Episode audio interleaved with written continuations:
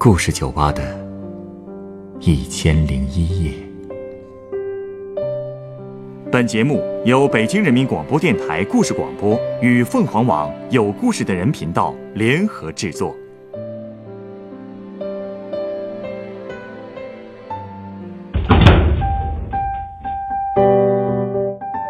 欢迎光临故事酒吧。今天来到酒吧的这位客人向我讲述了他的一段闪婚的经历。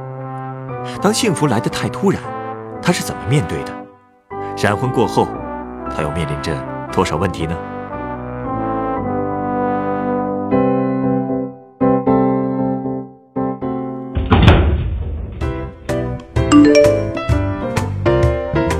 哎，你看，这不又一个明星闪婚了？我敢打赌，他们俩呀，长不了。彼此之间缺乏了解，闪婚之后是容易发生矛盾。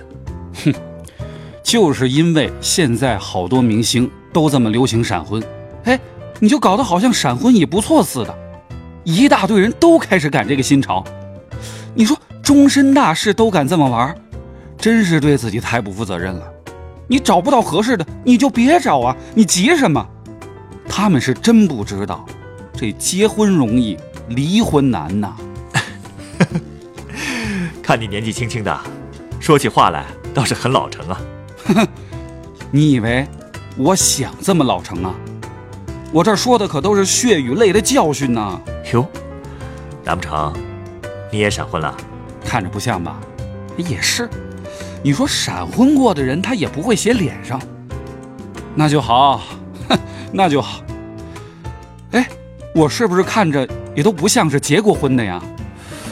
还真不像啊！你才多大呀？我都三十了。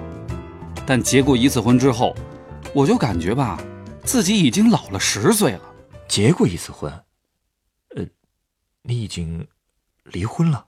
唉，都怪我，把这个婚姻呐想的太简单了，真把天上掉馅饼的好事儿当真了。怎么说呢？你不会是遇到了骗婚的了吧？啊，骗骗婚那倒是没有。这不就是去年元旦时候的事儿吗？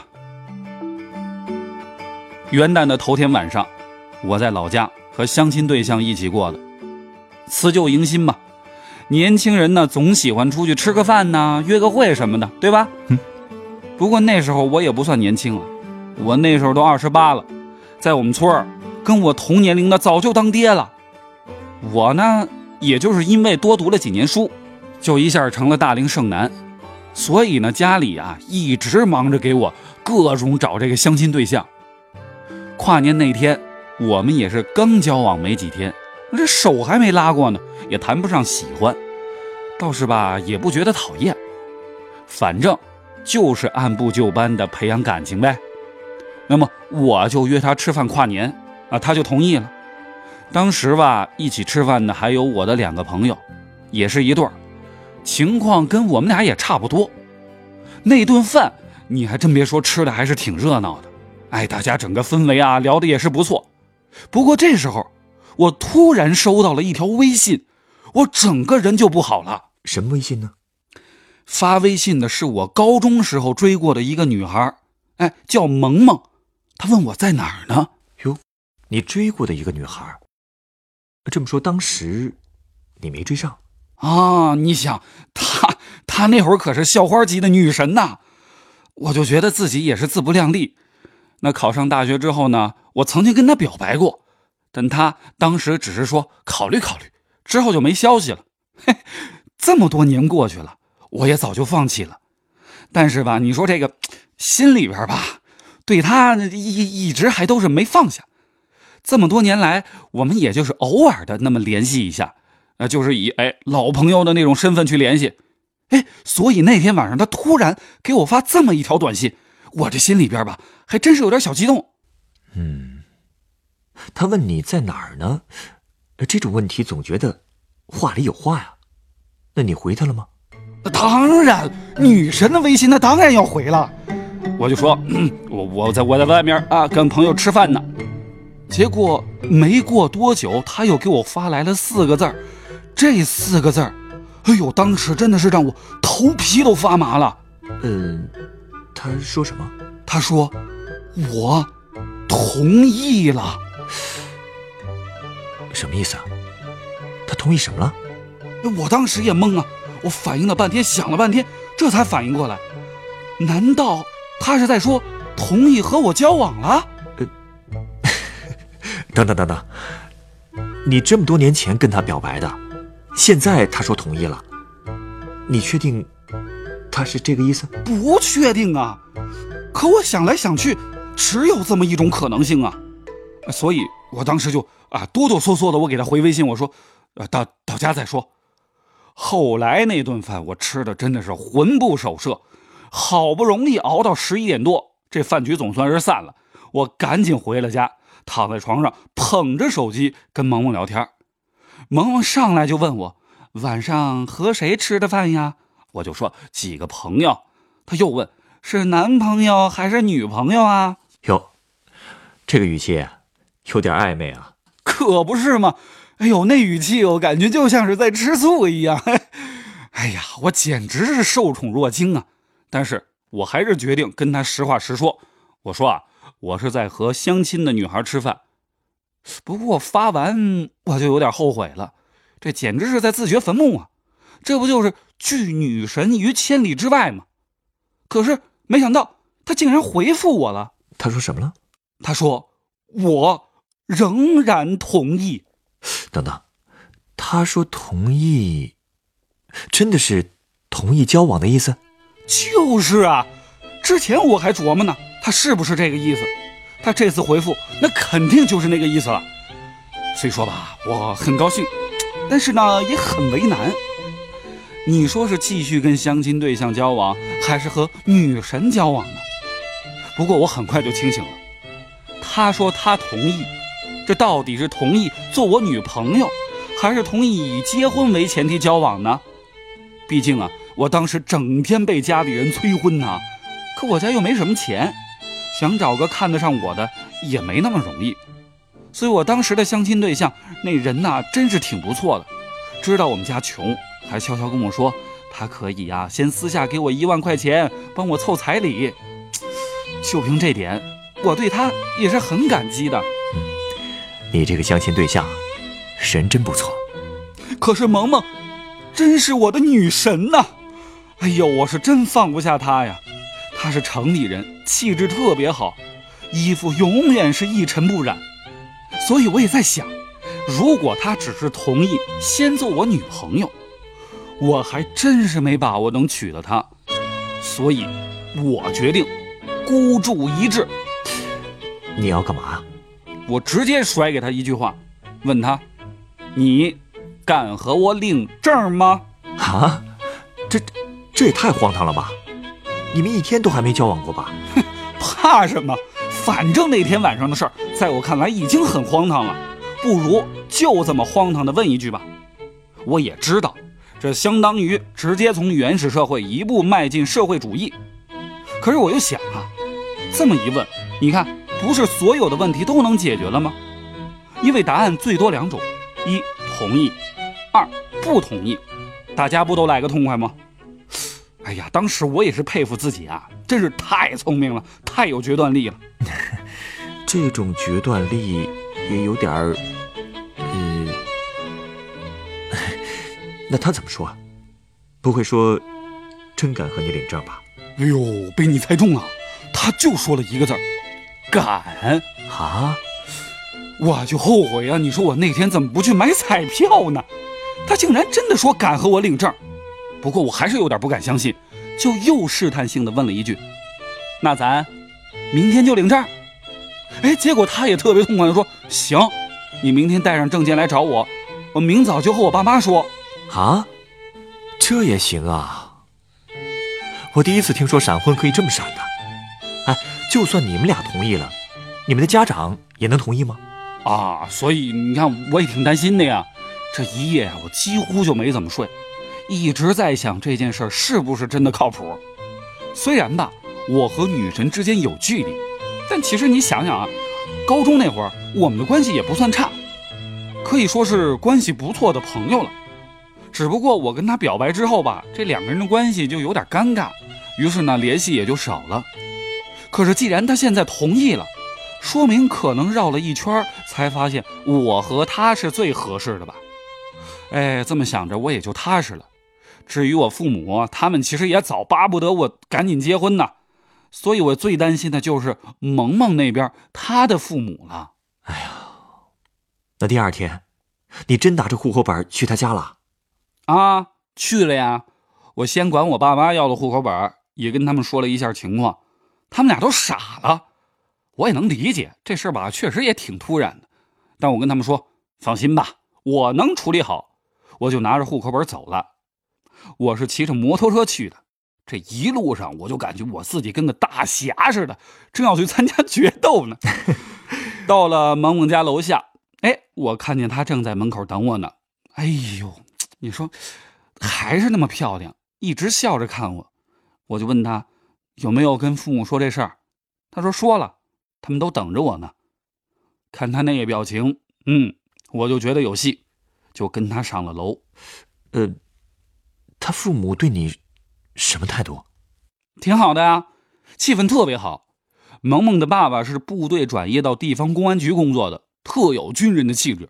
看见我以后，还拍了拍我肩膀，说：“哎呀，你这小伙子肩膀挺厚实啊。”哎呀，我觉得结婚这事儿还是要把家庭背景介绍清楚，所以我也就实话实说了。我说我父母都是地道的农民，家里也没什么钱。但我大学毕业之后呢，就在北京工作了，前景还是不错的。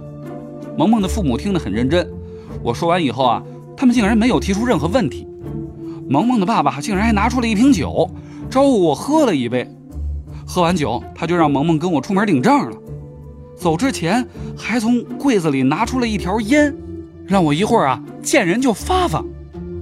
出门的时候，哎呦，萌萌突然就抱着他妈妈开始哭，他妈妈还笑着安慰他说：“出了门就是人家的媳妇儿了。”萌萌好像意识到了什么，就特意整理了一下头发，还让我给她和她父母用手机拍了一张全家福。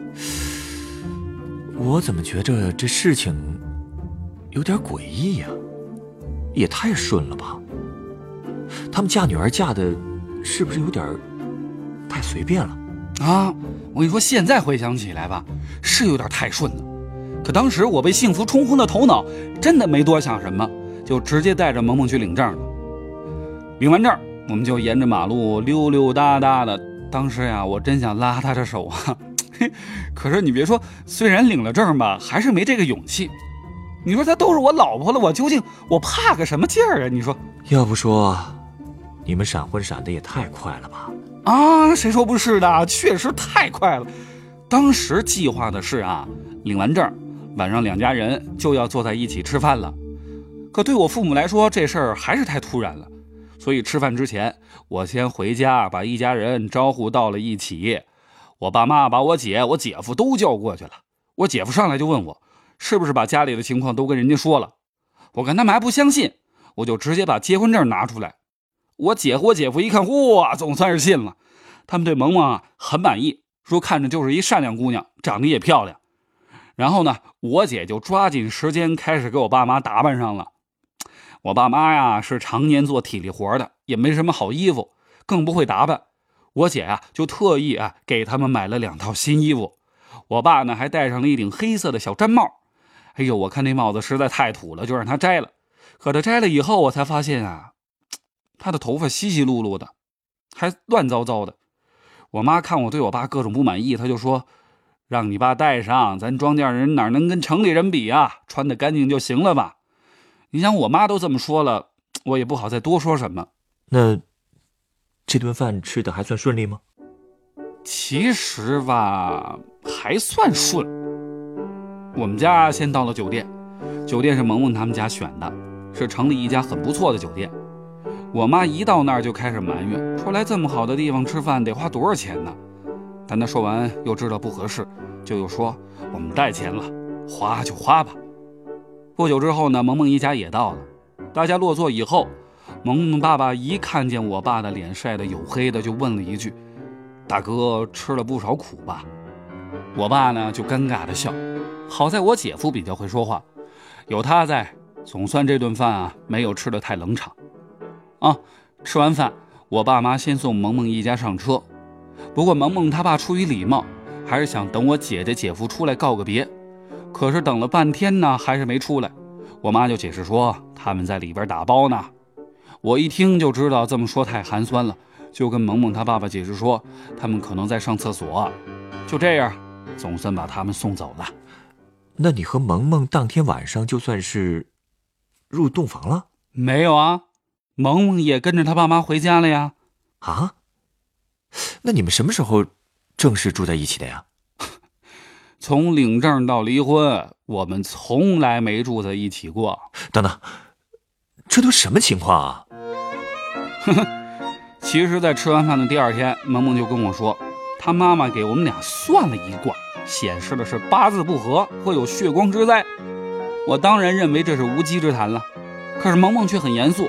说这个问题很严重，所以呢，他说我俩的关系要暂停一段时间，他会去跟父母做思想工作。果然吧，我就说事情不会这么顺。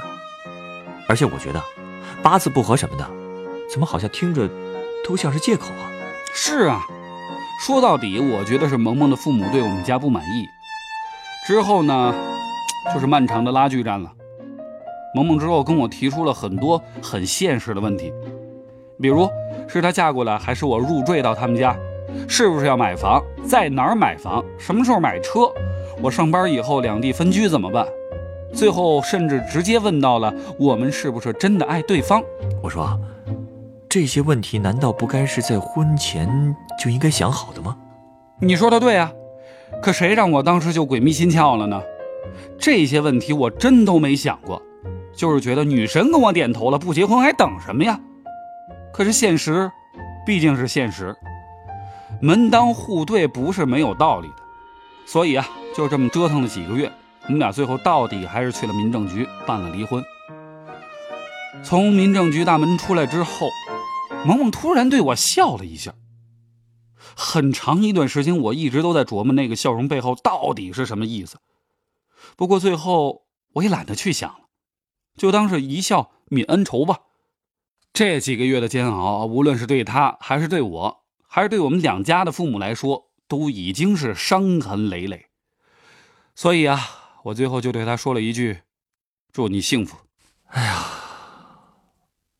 可是到最后，我还是不明白，为什么萌萌当初会突然对你那么主动呢？这个恐怕就是个谜了。我问过他，但他从来不正面回答我。后来啊，我听周围的朋友跟我说啊，他们也是听说的啊，说萌萌之前谈过一个，但最后那人把他甩了，所以他才着急想找个替补，可能是出于赌气吧，也不知道是不是真的。可就算是这样，那他父母能任由着他这么胡闹吗？婚姻毕竟不是儿戏啊！啊，那我听我朋友的说法是，他父母根本不知道萌萌跟前男友吹了的事儿。他们一直以为我就是那个萌萌谈了很久的男朋友，可能萌萌也添油加醋的说了不少他有多爱我的话吧。而且萌萌当时也不小了，父母也都催着他结婚，就这么同意了。但可能两家人吃过饭之后，萌萌见到我父母，也突然意识到我们两家之间的差距了，所以就后悔了吧。哎呀，真是一场闹剧啊！嗯。该送你一杯什么酒呢？我想想，你稍等一下。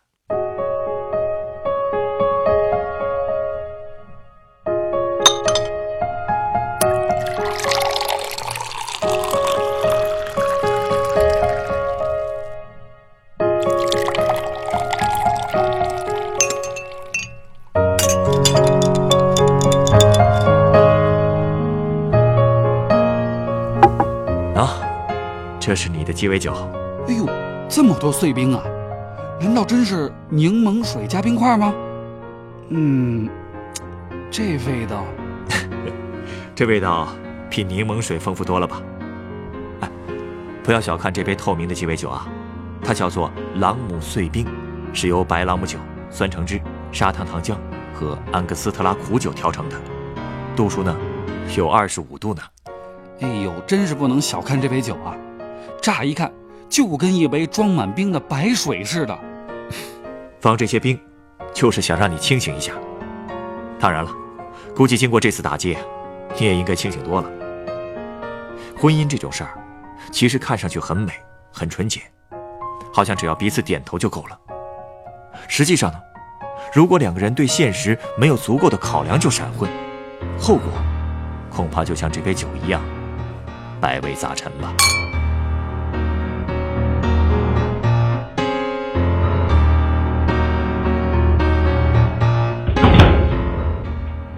本故事选自凤凰网有故事的人独家签约作品《我赶了把潮流闪婚》，原作木子，改编制作程涵，演播浩洋、晨光，录音师严乔峰。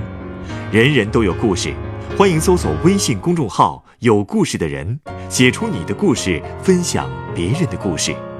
下一个夜晚，欢迎继续来到故事酒吧，倾听。人生故事。